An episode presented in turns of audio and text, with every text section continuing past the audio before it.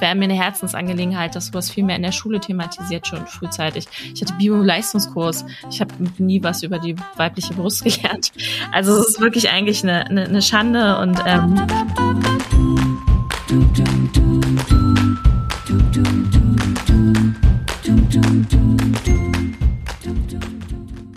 Let's Talk Female. Dein Podcast über und für den weiblichen Körper. Hallo zu einer neuen Folge von Let's Talk Female. Ich bin Katharina, die Gründerin von Oviolista, einer Community für Aufklärung und Austausch zu Frauengesundheitsthemen und außerdem teile ich als Zyklusexpertin bei Minority Half mein Wissen über Zyklus, Menstruation und natürliche Familienplanung. Wir haben ja jetzt Oktober im Jahr 2021 und der Oktober ist ja der Brustkrebs Awareness Monat. Da ich ja hier sehr gerne äh, viel über Frauengesundheitsthemen sprechen möchte, ähm, ist natürlich auch Brustkrebs und Brustkrebsvorsorge ein riesiges Thema. Und den Pinktober habe ich deswegen dieses Jahr auch dem Podcast gewidmet und ähm, ja, möchte hier jetzt in ein paar Folgen mit ähm, Community-Mitgliedern über das Thema Brustkrebs sprechen. Ich weiß nicht, ob du das weißt, aber jede Frau hat allein schon, weil sie eine Frau ist und weibliche Brüste hat, eine 12,5-prozentige Wahrscheinlichkeit an Brustkrebs zu erkranken im Leben. Und als ich das zum ersten Mal gehört habe, war ich schon ein bisschen schockiert, weil ich persönlich finde 12,5 Prozent schon eine ziemlich große Hausnummer. Ähm, ich sag mal so, wenn ich jetzt äh, eine Verhütungsmethode wählen würde, die, ähm, ja, bei der ich zu 12,5 Prozent Wahrscheinlichkeit schwanger werden würde, dann wäre mir das auf jeden Fall deutlich zu unsicher. Und dass man allein schon so eine große Wahrscheinlichkeit hat, an Brustkrebs zu erkranken, finde ich tatsächlich schon relativ groß. Ähm, natürlich bin ich auch immer der Meinung, dass man natürlich, wenn man Krebs bekommt, nicht wirklich viel dafür machen kann, dass man den nicht bekommt. Also zumindestens jetzt auch bei Brustkrebs nicht. Klar, man kann gesund leben und versuchen, Stress zu reduzieren, das Übliche.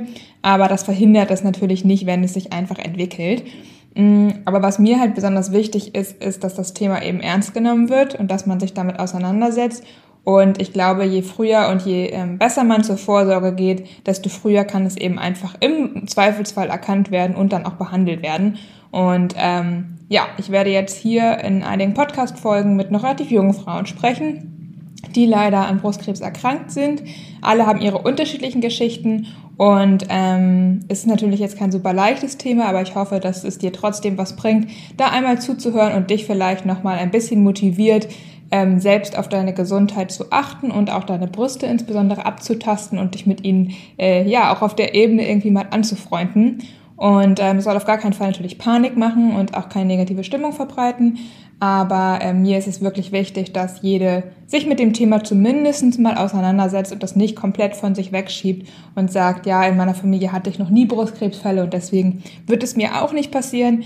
Ähm, Wäre natürlich schön, wenn man das so sagen kann, aber so ist es leider in der Realität nicht. Und ähm, deswegen möchte ich hier nur einmal dich ermutigen, ähm, ja, da wirklich regelmäßig zu Vorsorgeuntersuchungen zu gehen und deine eigene Brust abzutasten. Ich glaube, äh, das kann jede auf jeden Fall für die eigene Gesundheit tun. Heute geht es jetzt los mit einem Interview mit Jessie und ähm, ich wünsche dir ganz, ganz viel Spaß dabei.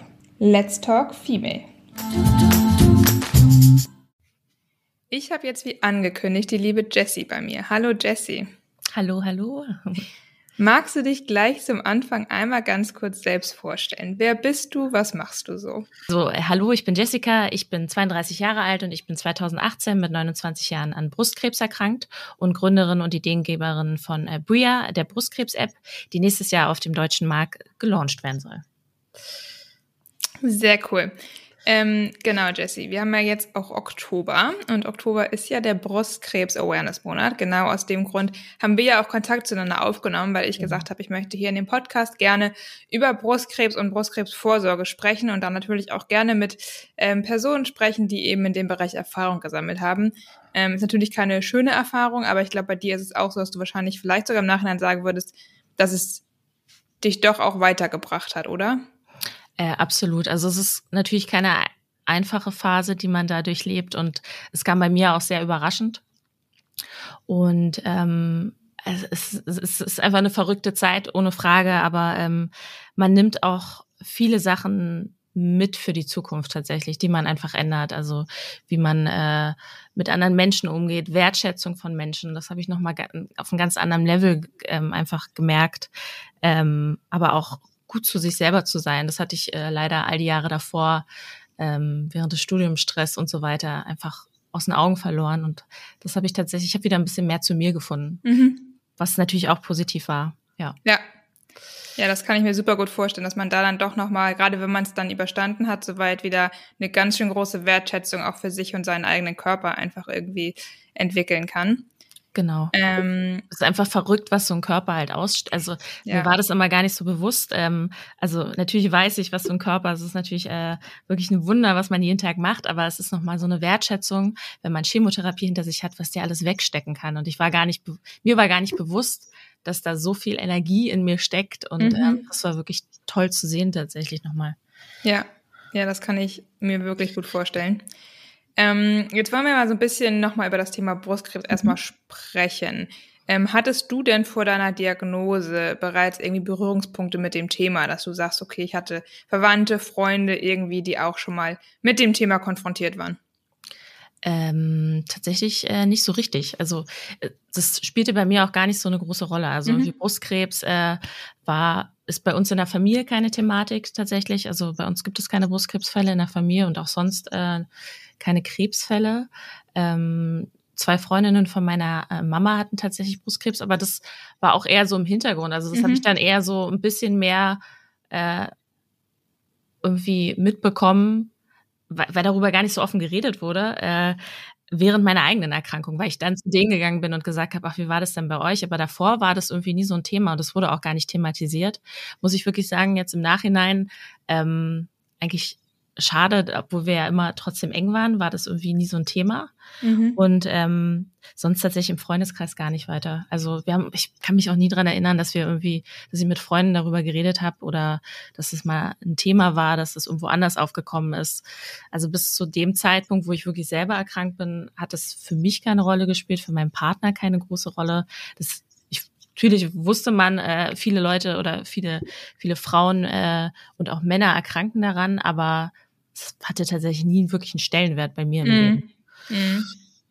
Ja, es finde ich spannend zu hören, weil sonst sagt man ja häufig, ähm, weil ich habe in meiner Familie schon so ein bisschen Hintergrundgeschichte mit dem Thema mhm. Brustkrebs und da hieß es halt häufig eher, ja, wenn man nicht irgendwie Verwandte hat, die das haben, dann wird man es in jungen Jahren auf jeden Fall eher nicht bekommen. So und jetzt habe ich schon von mehreren tatsächlich ja gehört, dass die doch trotzdem auch in jungen Jahren ähm, Brustkrebs bekommen können, auch wenn jetzt nicht unbedingt Verwandte das vorher schon hatten. Ähm, natürlich, man redet nicht so viel drüber, das kann ich, ähm, kenne ich auch. Also es ist natürlich auch ne, Krebs jetzt meistens kein schönes Thema, über das man jetzt super gerne reden möchte. Ähm, aber über ein Thema, was man vielleicht schon öfter reden sollte, auch in dem Zusammenhang, ist da seine Brust abzutasten. Hast du denn eigentlich deine Brust regelmäßig abgetastet vorher? Äh, nein, dann muss ich tatsächlich ehrlich sein. Ja. Also ich habe. Äh, alles gut. Ähm, ich glaube, es geht, geht vielen so. ähm, das war auch so. Tatsächlich, ich habe es ab und zu gemacht. Ähm, ich habe es tatsächlich mehr oder weniger machen lassen, weil mein Freund, ich bin tatsächlich nicht so, ich merke auch nicht so schnell Veränderungen. Also das muss ich auch wirklich sagen. Ähm, weiß ich nicht da habe ich einfach nicht so das Gefühl für. Und äh, mein Freund hat die tatsächlich ab und zu abgetastet. Ihn habe ich gefragt, weil er das tatsächlich, er ist da super empfindlich, wenn da irgendwelche Sachen sich verändert haben. Und der hat es im Endeffekt dann auch mitbekommen. Ähm, ich selber habe das tatsächlich damals auch gar nicht gefühlt, obwohl er ja schon größer war. Also ich hatte da einfach, weiß ich auch nicht, ich vielleicht, vielleicht will man es dann auch in dem Moment, weil man unterbewusst wusste, also ich wusste schon, dass irgendwas nicht in Ordnung war. Das hat mir mein Körper einfach auch gezeigt gehabt, weil es ja viele Jahre davor auch schon losging bei mir. Aber ähm, ja, das habe ich tatsächlich auch vernachlässigt und ich habe mich im Endeffekt so im Nachhinein habe ich mich auch mit vielen Freundinnen unterhalten und seit das auch mit mir passiert ist, tasten die sich zum Beispiel auch viel mehr ab und ähm, ich glaube, das rüttelt dann schon so ein bisschen auf, weil man einfach merkt, okay, es muss halt nicht in der Familie schon vorhanden sein, sondern es kann halt auch einfach ein so treffen und ähm, ja, also das ist auf jeden Fall auch ein Thema, was ich äh, unbedingt angehen will, weil ich denke, dass muss halt frühzeitig auch gelehrt werden, dass man darauf Acht gibt. Und vielleicht ist das auch einfach schon ein Thema, was in der Schule viel frühzeitig, also generell in der Schule angesprochen werden sollte. Zum Beispiel, ich bin auch immer davon ausgegangen, meine Frauenärztin hat meine Brust nicht abgetastet. Und ich dachte immer, es ist normal, weil ich war immer bei dieser Frauenärztin.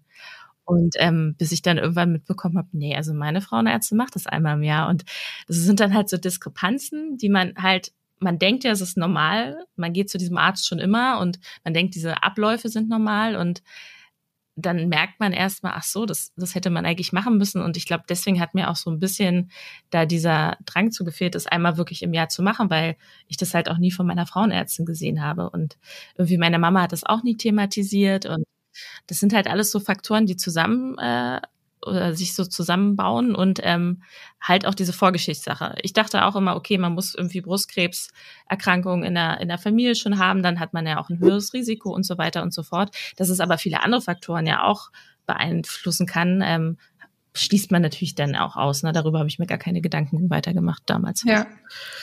Nee, das kann ich durchaus nachvollziehen. Also hier an der Stelle vielleicht nochmal auch an alle, die jetzt gerade zuhören. Ähm, tastet selbst eure Brust regelmäßig ab, setzt euch damit auseinander, geht auf jeden Fall bitte zur Vorsorge. Ähm, und wenn eure Frauenärztin, so wie bei Jessie, das nicht macht, dann äh, ja, sprecht sie darauf an oder sucht euch eine andere, ähm, weil das schon wichtig ist, da auch ich glaube auch, es ist wichtig für auch da auch wieder das eigene Körperempfinden, dass man sich daran traut und auch äh, seinen Körper einfach da kennenlernt in dem Zuge, finde ich. Also ich muss sagen, ich habe es auch lange jetzt nicht so richtig gemacht, weil ich es auch schwierig finde tatsächlich. Ähm, aber jetzt neulich wurde mir gesagt nochmal, dass man das wirklich auch in der Phase vorm Eisprung eigentlich am besten machen sollte, weil da das Gewebe eben relativ weich ist und man dann auch eigentlich nur was fühlen kann ähm, oder besser was fühlen kann. Das vielleicht an der Stelle auch nochmal als Tipp dazu. Ähm, ansonsten finde ich es auch super schön bei dir, Jesse, dass einfach dein Freund das gemacht hat. Also klar, wenn man einen Partner hat, warum nicht? Den äh, mit einbeziehen. Total. Der kann tatsächlich wahrscheinlich noch mal ein paar Sachen vielleicht sogar wirklich besser spüren als man bei sich selber. Ja, ich finde halt die Kampagne auch ganz schön, die ähm, ist gerade bei Instagram, ähm, wird das ja oft gebracht. Also Feel It on the First ist eigentlich wirklich äh, ein gutes, ein, also ein gutes Beispiel, dass man wirklich immer am ersten zum Beispiel je nach Eisprung. Das muss man wirklich abwägen. Also wie du gerade erwähnt hattest, das ist natürlich auch wichtig, weil die Brust dann einfach fester ist, äh, weicher, man kann bessere, besser äh, auch Veränderung fühlen. Aber ähm, dass man wirklich einmal sich im Monat Zeit nimmt, muss ja unter der Dusche zum Beispiel, ein super Zeitpunkt und das einfach zu machen. Und ähm, ich weiß, viele zum Beispiel, auch Ältere, haben einfach Angst zum Beispiel auch was zu fühlen. Das ist natürlich auch ein Riesenproblem. Äh, ich kenne es von meiner eigenen Mutter, die macht das zum Beispiel nicht gerne. Ich glaube, einfach in dem Wissen vielleicht was zu finden, was natürlich nicht schön ist, aber es hilft einem ja nicht. Also, ne, uns einfach zu ignorieren, ähm, bringt natürlich Macht keinem was. Besser, und nein. genau, und im Endeffekt äh, kann das natürlich auch äh, über Leben und Tod entscheiden, was man immer tatsächlich nicht vergessen darf. Auch wenn Brustkrebs gut heilbar ist in 80 Prozent der Fälle, ähm, kann man immer, wenn es gestreut hat, ist es einfach eine blöde Ausgangssituation. Ja, genau. Ja. Ja, und an der Stelle fällt aber auch nochmal zur Beruhigung, wenn man jetzt die Brust abfühlt, nur wenn man da einen kleinen Knoten fühlt oder so, heißt das auch nicht gleich, dass man Krebs hat. Genau. Also das genau. vielleicht nochmal ganz kurz hier auch an der Stelle, dass jetzt niemand, der jetzt irgendwie da anfängt, das abzutasten und irgendwie das Gefühl hat, man spürt was, keine Panik.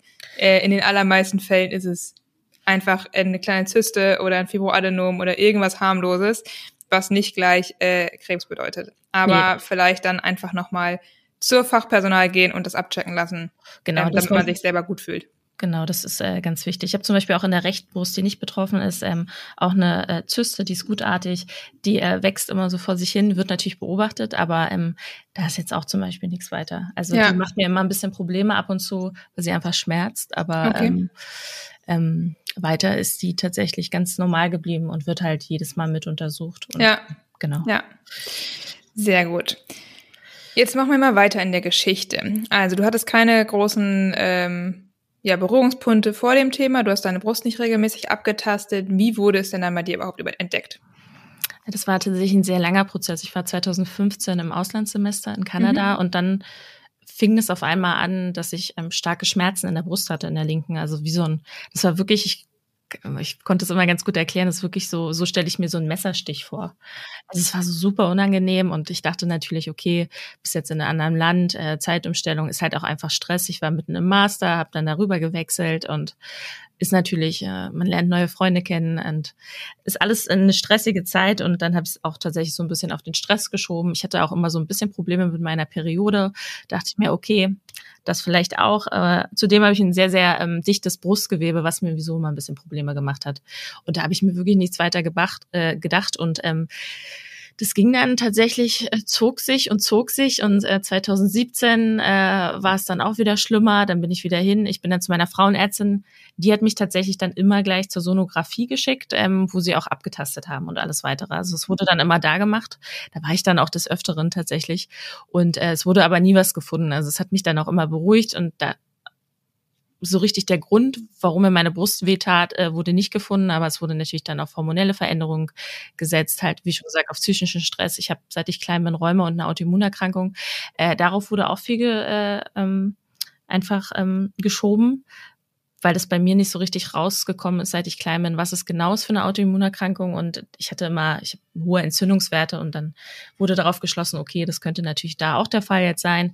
Und ähm, das ging dann halt bis 2018 tatsächlich, bis ich dann wirklich im Juni ähm, heulend vor der Sonographie also vorne am Eingangsbereich äh, stand und meinte, ich halte das wirklich nicht mehr aus, meine Brust ist immer heiß, die, die ist rot, die sieht komisch aus und ich weiß nicht mehr, was ich machen soll. Und zu der Zeit ging das halt nicht, weil ich halt in, äh, in so einer blöden Zyklusphase war, dass halt die Sonographie nicht gemacht werden konnte, weil man halt einfach schlecht was gesehen hätte, aufgrund meines äh, festen und dichten Brustgewebes auch.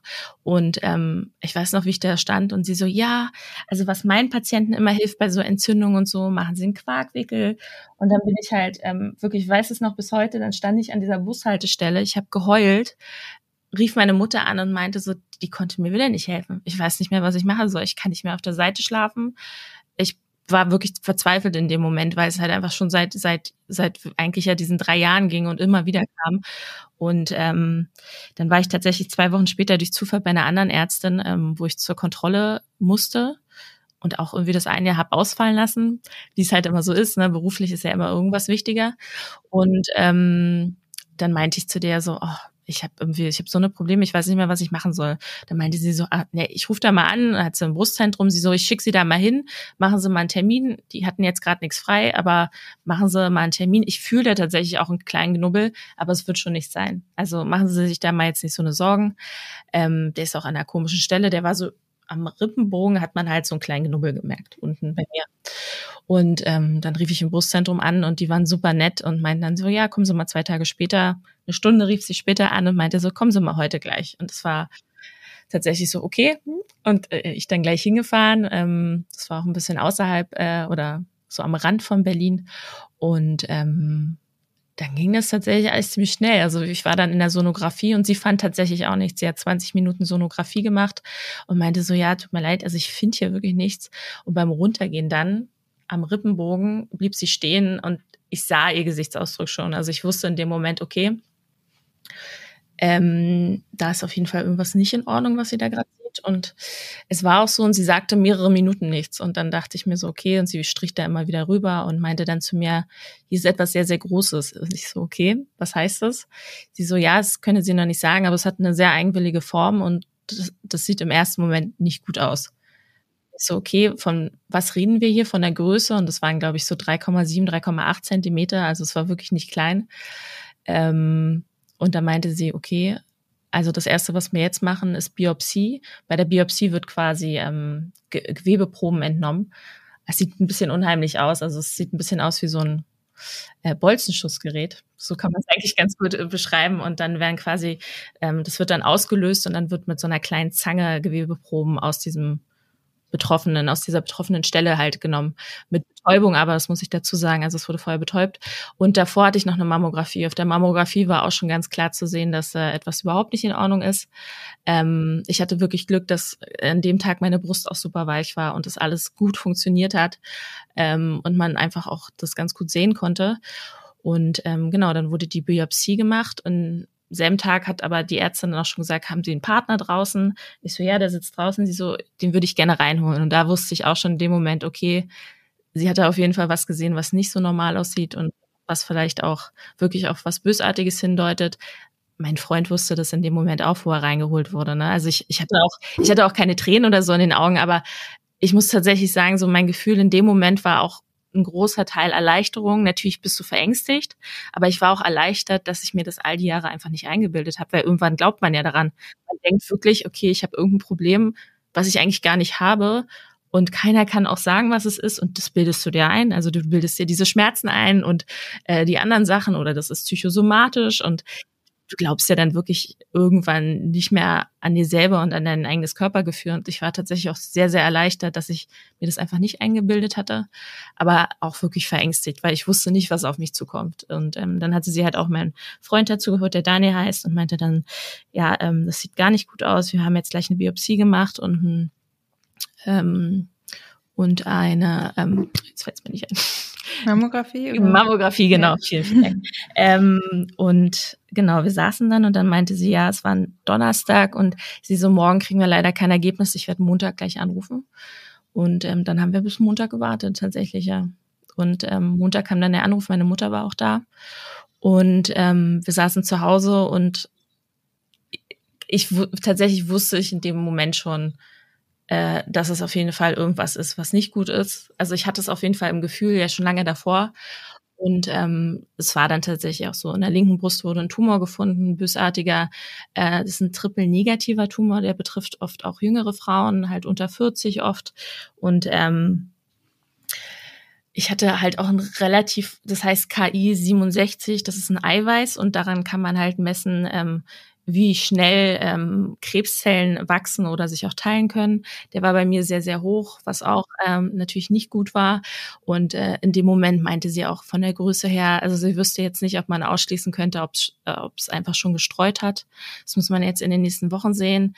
Und dann kann man halt auch die Therapie anpassen. Und ähm, ja, aber es ist halt schon ziemlich fortgeschritten und ähm, ja, wir müssen halt gucken. Also es waren halt so die ersten Worte und sie, sie konnte dazu jetzt auch gar nicht so viel sagen. Also ich habe wirklich so ein bisschen auch bei ihr gemerkt, die ist so sehr, sehr tough, aber das war auch der Moment, äh, wo ich dann da saß. Ich bin auch so, könnte im Alter von ihrer Tochter ungefähr sein. Das sind halt alles so Sachen. Ich glaube, die spielen da natürlich auch viel rein. Naja, dann war ich einen Tag später bei ihr und ähm, sie hatte mir dann verschiedenste Kliniken und Ärzte vorgeschlagen und ähm, ich hatte dann in der Zwischenzeit tatsächlich schon mit meiner Frauenärztin geredet. Ihre ähm, Studienkollegin hatte eine Onkologiepraxis, richtig. Da hatten wir schon angerufen und ich hatte da super schnell einen Termin bekommen. Und ähm, ich war auch ganz froh, dass ich das in der Praxis hatte. Also ich bin immer, äh, also ich konnte dann immer hin. Das ist quasi wie so eine Frauenarztpraxis, bloß halt mit onkologischen ähm, ähm, Background und du kannst halt vor Ort auch deine Chemotherapien und alles machen. Und das fand ich irgendwie eine schönere Umgebung als im Krankenhaus. Im Krankenhaus, ja. Okay. war ich ganz froh. Ich war dann Mittwoch schon da und dann äh, ging alles relativ schnell und ähm, wir haben den kompletten Plan gemacht, wie es jetzt weitergeht, ob eine Chemotherapie gebraucht werden kann. Ich hatte natürlich dann erstmal die ganzen Untersuchungen, das heißt Knochenzyntigramm, äh, man vom Bauchraum, ob da alles in Ordnung ist, ob die Lymphknoten betroffen sind und so weiter. Das muss natürlich erstmal alles abgeklärt werden, dass wirklich nichts gestreut hat. Das war zum Glück bei mir nicht der Fall. Auch äh, wenn es für viele, glaube ich, überraschend kam, auch tatsächlich für meine Onkologin, ähm, war es tatsächlich nur in der Brust zu finden, der Tumor. Es hatte nichts gestreut und es hat natürlich diesen ganzen Therapieverlauf natürlich auch ähm, dann einfach einfacher gemacht. Und ähm, genau, dann wurde halt mir gesagt, ich habe Chemotherapie, eine OP und ähm, Bestrahlung und ähm, dann war der Plan relativ äh, glatt für mich dann auch. Ähm, ich hatte vorher noch eine Eizellenentnahme, also ähm, für ähm, in der Kinderwunschklinik wollte ich halt vorher noch machen. Das hatte dann zwei Wochen nochmal mit sich gezogen, ähm, einfach um um das alles aufzubauen. Man braucht dann Hormonspritzen und so weiter und so fort, bevor die entnommen werden können. Und dann haben wir tatsächlich auch mit der Chemo angefangen, relativ zeitnah. Und war im September, glaube ich, genau. Ja, krass. Ja, schon, also was ich, wenn ich das so höre, ist schon krass, einfach wie, ich finde es gut, dass du auf deinen eigenen Körper halt so krass vertraut hast und da auch hart geblieben bist, aber ich kann mir echt so gut vorstellen, dass du meintest, ja, man zweifelt halt irgendwann an sich selbst und man merkt eigentlich, es stimmt irgendwas nicht, aber keiner glaubt einem so richtig oder kann einem helfen und man sieht nichts. Ähm, ich finde es richtig gut, dass du dran geblieben bist und es ist natürlich auch dein Glück gewesen, dass man es dann letztendlich gefunden hat und dass du so hartnäckig geblieben bist. Aber ich finde es schon erschreckend.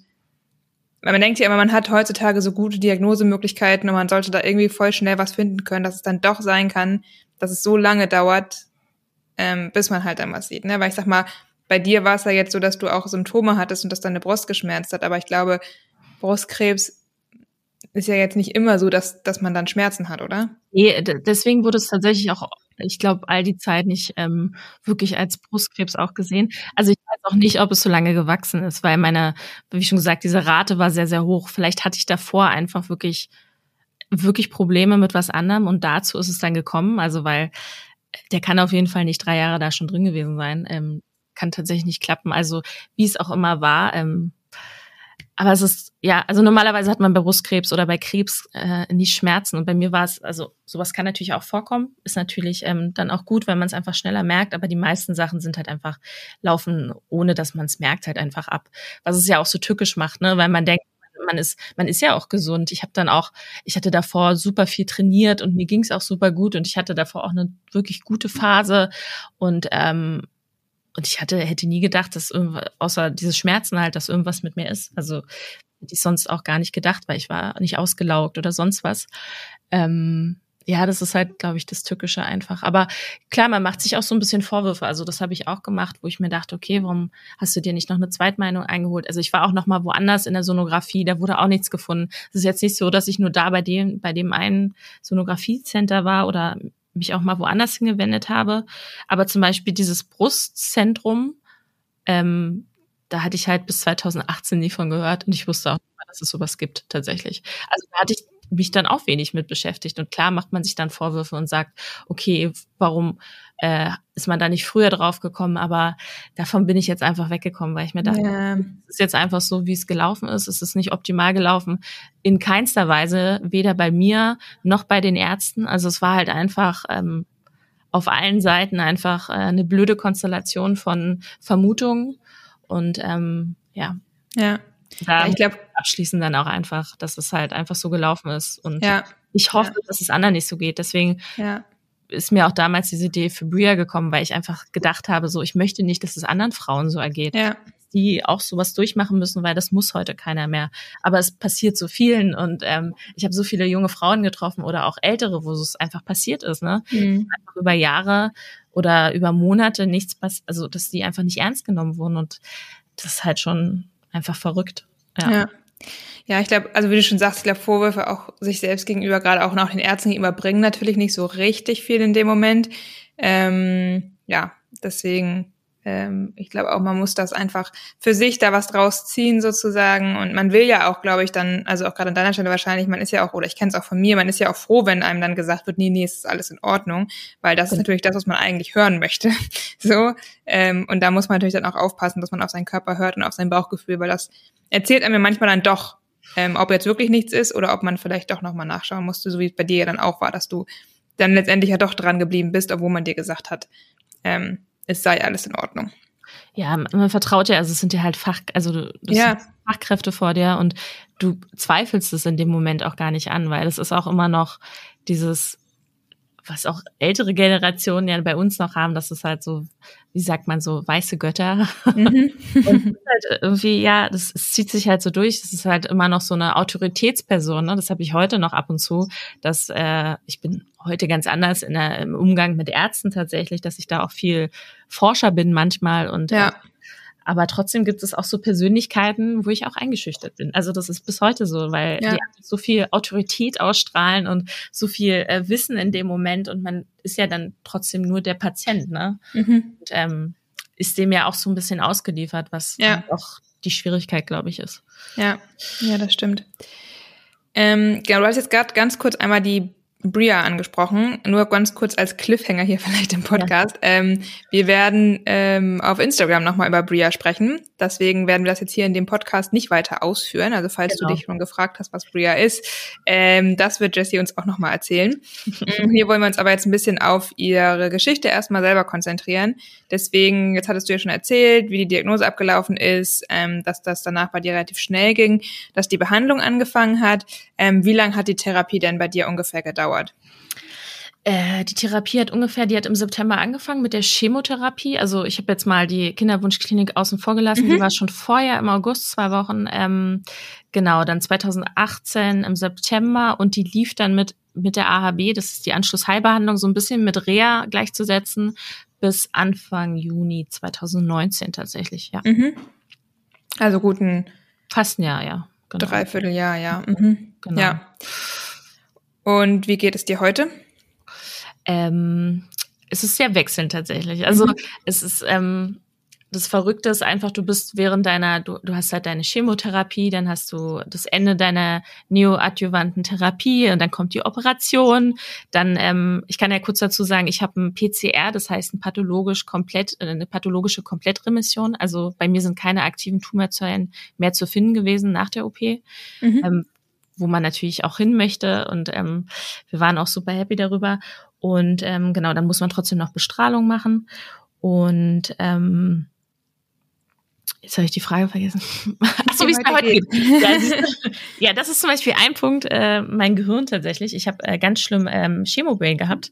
Ähm, dass äh, man einfach super viele Sachen vergisst. Also mein Kurzzeitgedächtnis war wirklich ein absolutes Sieb. Ich habe tagelang äh, immer wieder dasselbe erzählt. Das ist auch bis heute leider noch der Fall. Meine Aufmerksamkeit ist ziemlich runtergegangen. Multitasking ist für mich kein Wort mehr. Ähm, ich muss mich halt wirklich viel mehr konzentrieren als früher. Also ich bin da einfach nicht mehr so flexibel. Ähm, ich merke das jetzt gerade tatsächlich. Ähm, ich mache gerade meinen Führerschein und einfach super viele Sachen auf einmal. Da hatte ich früher nie Probleme mit und heute ist es halt, ich brauche halt einfach länger manchmal für Sachen, weil ich mich einfach viel mehr konzentrieren muss.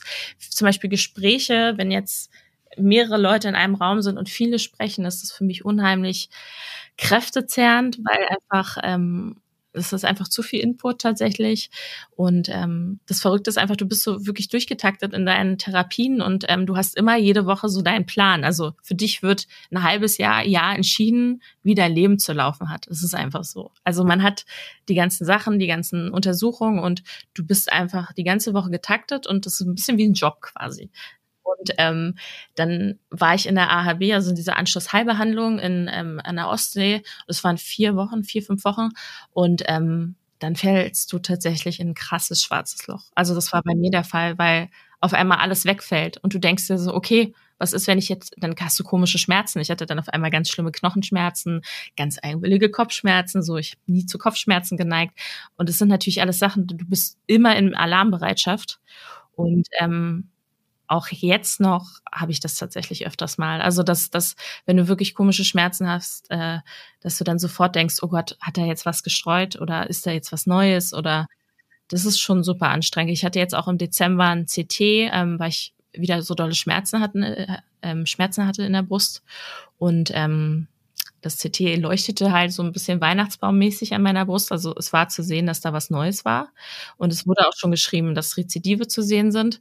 Und das sind natürlich Sachen, die werfen dich meilenweit zurück. Und es, es war tatsächlich, es war nur Zysten, entzündete Zysten, ähm, was ähm, es war halt einfach, ähm, ich musste dann auch wieder Biopsie und das ganze ganze Prozedere musst du halt wieder machen, ne? Liegst halt da und denkst dir so, oh, wenn das jetzt schon wieder von vorne anfängt. Und das ist ja auch für deine Eltern, für meine Eltern war das super schwierig, für meine Geschwister, für meinen, für meinen Lebensgefährten super schwierig. Also Angehörige leiden da unheimlich drunter unter dieser ganzen Phase. Und der hat mich auch wirklich ein Jahr gepflegt, komplett sich rausgenommen. Und das sind halt alles so Sachen, du wirst halt immer wieder zurückkatapultiert in solche Gefühlslagen, die halt schwierig sind. Und du bist halt nicht mehr wie vorher. Du bist, auch wenn die Haare nachwachsen und alles, ähm, in der Zeit sind halt ähm, klar, die Freunde sind da und die unterstützen dich un unheimlich, aber für die geht auch das Leben weiter einfach, ne? Und die, für die geht auch das Leben ganz normal weiter und du bist halt in einer ganz anderen Phase, ne? Um dich herum, bei mir kriegen gerade alle Kinder, heiraten, kriegen das zweite Kind und das sind halt auch so Lebensphasen, die die habe ich halt einfach gerade nicht. Ne? Also die sind für mich schwierig. Ich weiß nie, ob ich jemals Kinder kriegen kann. Das ist so ein bisschen in Sternen gesch äh, geschrieben und das sind schon schwierige Phasen. So, ich hatte dieses Jahr das erste Mal einen Durchhänger echt am Muttertag. Da haben mir meine Freundinnen ähm, Fotos geschickt und ich freue mich natürlich super darüber und ich habe auch mit ganz vielen, mit den Kindern ein ganz enges Verhältnis. Aber es ist schon schwierig tatsächlich in den Momenten, weil man sich so denkt, okay, vielleicht habe ich sowas nie. Das wurde mir, die Entscheidung wurde mir abgenommen und ja, es sind viele schwierige Tage tatsächlich auch dabei. Also ich habe seit 2019 eine Psych äh, so eine ähm, Psychotherapeutin, was mir sehr geholfen hat. Da ähm, finde ich auch, sollte man viel offener drüber reden. Also normalerweise, optimalerweise ist es eine Psychoonkologin, da habe ich leider keinen, keinen gefunden für. Aber ich glaube, man sollte das tatsächlich in Betracht ziehen, ähm, einfach die Hilfe ähm, auch anzunehmen. Und, Auf jeden ähm, Fall. Weil ähm, ja, man ist halt wieder nicht ganz gesund. So, ich habe, ich bin schwerbehindert, also ich habe einen schwerbehindertenausweis und ich merke das auch wirklich. An manchen Tagen geht's mir halt wirklich einfach schlecht. Dann kann ich, kann ich kaum aus dem Bett aufsteigen. Ich bin super müde und ich bin halt einfach nicht so die typische 32-Jährige wahrscheinlich mehr in vielen äh, Phasen, was natürlich auch schon deprimiert in manchen, an manchen Tagen, weil man eigentlich viel mehr schaffen wollen würde und der Körper lässt es halt nicht zu. Und ich glaube, das muss man auch viel mehr thematisieren, dass nach dem Krebs halt äh, nichts ist wie vorher. Also es ist nicht einfach wieder, ah, du bist oder viele, für viele auch, ist es dann halt also so, ja, du bist gesund, Schnitt. Und so, jetzt geht's wieder ganz normal weiter, aber das ist es halt nicht. Man hat eine krasse Phase durchlebt. Man hat eine krasse Phase mit seinem Partner durchlebt. Äh, für den ist das Leben auch nicht mehr wie vorher. Äh, Daniel zum Beispiel hat äh, dolle Verlustängste seitdem und das ist halt für alle schwierig einfach. Und ähm, ich glaube, da sollte man mehr auch einen Fokus drauf setzen, einfach zu, zu sehen und dann auch öfter mal fragen, du, wie geht's dir denn jetzt? Oder können wir noch was machen? Das fällt leider so ein bisschen runter und auch im, im Ärztekontext, weil du bist dann nur noch alle drei Monate ähm, in der Nachsorge. Und das macht einen auch Angst tatsächlich, so alle drei Monate nur noch da zu sein und du weißt, okay, alle drei Monate guckt dich jetzt nur noch jemand an und wenn dann doch was ist und das sind natürlich schon Gedanken, die man einfach hat und ähm, ist es nicht einfach tatsächlich. Also ich dachte mir danach, ach ja, danach geht's wieder los und ähm, auf geht's, aber ähm, es ist tatsächlich ein längerer Prozess, ähm, den man sich, glaube ich, auch zugestehen muss einfach, ja. um ja. das alles zu verkraften auch. Ja. Ja, ja. Also finde ich gut, dass du da auch nochmal so offen drüber redest, ähm, weil man da ja doch auch ja, dann vielleicht noch mal weniger drüber redet als über die Erkrankung selbst, weil ja klar ist man immer erstmal froh, wenn man hört, die Person, die gerade an Krebs erkrankt ist, ist jetzt wieder krebsfrei. So, ne, das ist natürlich ist natürlich was zu feiern und ist natürlich was super tolles, aber ja, es stimmt schon, natürlich macht das mit der Person auch unfassbar viel und gerade die Chemotherapie, ich meine, die heißt nicht umsonst Chemotherapie.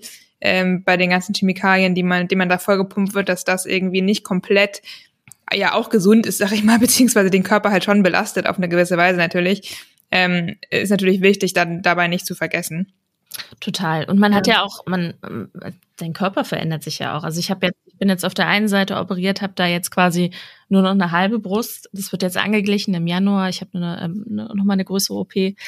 Ähm, aber das sind ja auch so, also es sind ja auch natürlich Sachen, die einen einfach ähm, auch so mitnehmen. Ne? Also meine Haare waren vorher, ich hatte ganz andere Haare, ich hatte ganz dicke Haare, ganz lockige, die wachsen halt super spärlich nach. Ich habe keine Augenbrauen mehr, die sind einfach ausgefallen und wachsen halt auch einfach nicht mehr nach. Und ähm, ich habe super krass in der letzten Chemo dann nochmal ähm, einfach so viel zugenommen, auch durch das viele Cortison. Und das sind alles Sachen, die die nehmen einen auch mit, auch wenn es nur äußerlich ist, aber es sind halt auch einfach Sachen, die schwierig zum Beispiel für mich waren. Also ich hatte da äh, echt große Probleme. Man fühlt sich dann einfach teilweise ähm, unattraktiv, hat dann auch Angst natürlich seinen seinen Partner zu verlieren. Ne? Also wir sind sind nächstes Jahr 15 Jahre zusammen, aber trotzdem sind es so, okay, was ist, wenn ich keine Kinder mehr kriegen kann und der aber einen Kinderwunsch hat und was mache ich dann und was machen wir? Und das sind ja alles so, so Faktoren, die auf einmal aufploppen, so, oh Gott, jetzt habe ich irgendwie nur noch äh, die halbe Brust, wie sieht denn das aus und das und man macht sich ja so viele mhm. Gedanken. Mhm. Ähm, klar sind die alle irgendwie obsolent, aber es ist trotzdem ja auch, es ist ja ein Teil von einem und ähm, ich habe mich zum Beispiel auch immer, ich hatte sehr große Brüste zum Beispiel immer und es war für mich immer ein sehr weibliches Attribut und ähm, fand ich immer gut, habe ich gerne gezeigt und das sind zum Beispiel auch so Faktoren, die ähm, schwierig für mich waren einfach. Haare, äh, die Brust quasi, äh, auch wenn sie nur zurück, also verkleinert wurde, wofür ich mich dann auch entschieden habe. Aber ähm, trotzdem ja, schwierige, schwierige Sachen einfach. Ja. Schwierige ja. Zeit sein. Es ist ja auch wirklich super unterschiedlich irgendwie, wie die Frauen auf Brustkrebs reagieren. Ich habe da, also wie gesagt, ich habe in der Verwandtschaft auch tatsächlich relativ viele Brustkrebsfälle gehabt, ähm, bin deswegen auch schon jetzt mit, ja, seit, an, seit Anfang Mitte 20 eigentlich schon so ein bisschen in Vorsorgen. Ähm, einfach aus Sicherheitsgründen so ein bisschen und aus, das, aus meinem Bauchgefühl heraus so.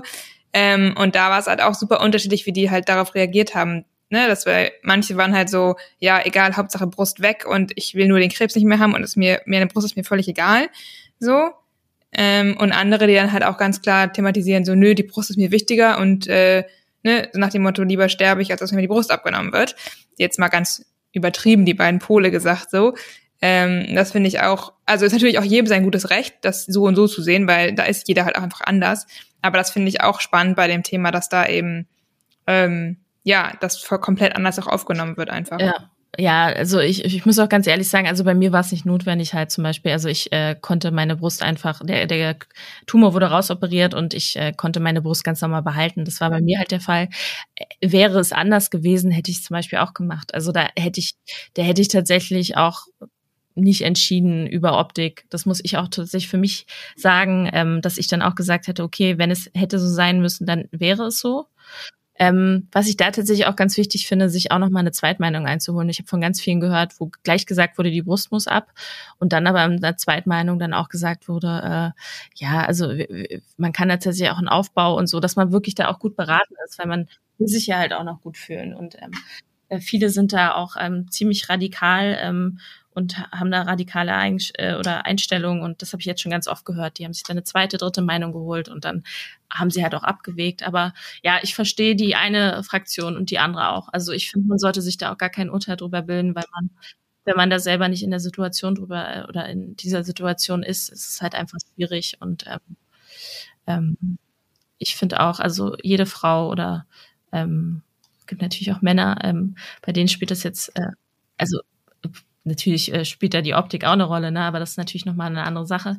Ähm, ja, sollte man einfach äh, so auch akzeptieren und respektieren und ähm, einfach ihnen auch vertrauen, dass sie das Beste für sich auch machen. Und ich glaube, das Fall. Ist, das ist, wenn man damit wirklich zufrieden ist und d'accord geht, das ist, glaube ich, das Beste, was man machen kann.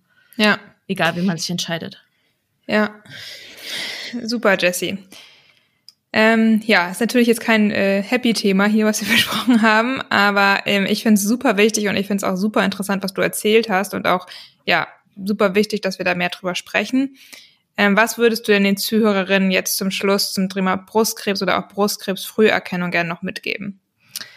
tatsächlich ähm, sich abtasten, sich frühzeitig mit seinem Körper auseinandersetzen, was ähm, zum Glück gerade so auch der Trend ist bei Instagram. Das finde ich wirklich, also Instagram hat vieles, was nicht gut ist, aber das ist äh, was Gutes, dass tatsächlich ähm, Frauen, glaube ich, lernen, sich viel mehr mit ihrem Körper zu beschäftigen.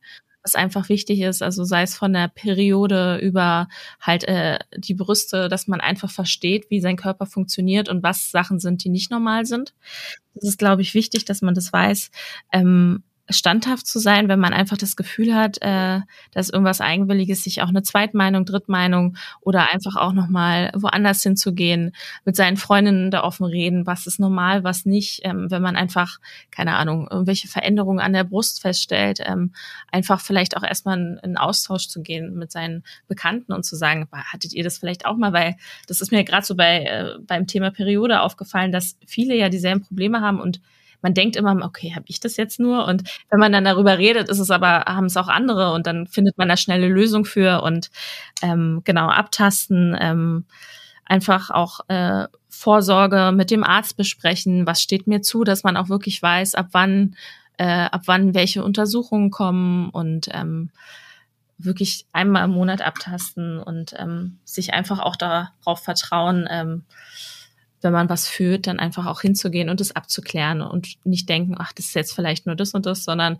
man klärt es lieber ab. Wenn es nicht ist, ist es wunderbar. Wenn es was ist, ähm, hat man es frühzeitig hoffentlich entdeckt, was einfach ähm, die Überlebenschancen natürlich ähm, horrende ansteigen lässt. Ne? Und das ist, glaube ich, ganz wichtig, offen, offen über das Thema generell zu reden. Ich wäre wirklich, wäre mir eine Herzensangelegenheit, dass sowas viel mehr in der Schule thematisiert schon frühzeitig. Ich hatte Bio-Leistungskurs. Ich habe nie was über die weibliche Brust gelernt. Also es ist wirklich eigentlich eine, eine, eine Schande und ähm, dass das einfach viel mehr thematisiert wird, das finde ich gerade tatsächlich ein, schöner Ansatz, dass auch äh, im TV und sonst was ähm, bei Dokumentationen, dass da einfach viel mehr drüber geredet wird. Wie sieht es auch aus, Brustkrebs zu haben? Es gibt zum Beispiel, es gibt zum Beispiel auch so Fälle, ähm, wie bei mir, die halt nicht familiär vorbelastet sind, dass man so eine Sache nicht ausschließt und trotzdem mit offenen Augen äh, da rangeht und sagt, ach nee, bei uns ist ja nichts, deswegen kann da auch nichts sein, sondern dass man sich auch damit beschäftigt, äh, was könnten andere Faktoren sein oder ja, Also ich glaube einfach die Vorsorge ernst zu nehmen, sich selber abzutasten, ähm, Veränderungen an seinem Körper frühzeitig, wenn man die frühzeitig merkt, einfach zum Arzt zu gehen, das abklären zu lassen, das ist, glaube ich, der Haupt, äh, Hauptaugenmerk und ähm, was ich jedem irgendwie ans Herz lege, dass er das auf jeden Fall macht. Super, das lasse ich super gerne so stehen. Vielen lieben Dank, Jessie. Ja, vielen lieben Dank dir für dieses äh, wirklich schöne äh, Podcast-Interview. Sehr gerne.